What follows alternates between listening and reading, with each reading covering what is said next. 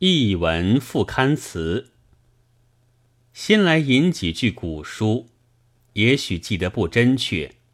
庄子曰：“何辙之父，相濡以沫，相续以诗，不若相忘于江湖。”译文就在一九三四年九月中，在这样的状态之下出世的。那时候。鸿篇巨制，如世界文学和世界文库之类，还没有诞生，所以在这青黄不接之际，大约可以说是仿佛戈壁中的绿洲，几个人偷点余暇，一些短文，彼此看看，倘有读者，也大家看看，自寻一点乐趣。也希望或者有一点益处，但自然，这绝不是江湖之大。不过，这与世无争的小小的期刊，终于不能不在去年九月以中刊号和大家告别了。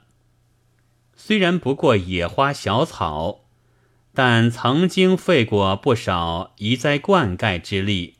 当然不免私心以为可惜的，然而竟也得了勇气和慰安，这是许多读者用了笔和舌对于译文的评调。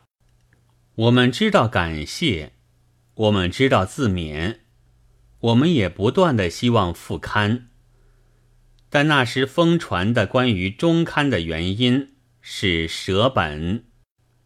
出版家虽然大抵是传播文化的，而舍本却是传播文化的致命伤，所以荏苒半年，简直死得无药可救。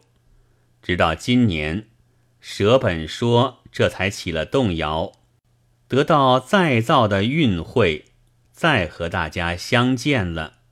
内容仍如创刊时候的前记里所说一样，原料没有限制，门类也没有固定，文字之外多加图画，也有和文字有关系的意在注去，也有和文字没有关系的，那就算是我们贡献给读者的一点小意思。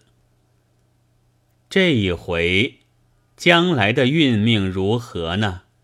我们不知道。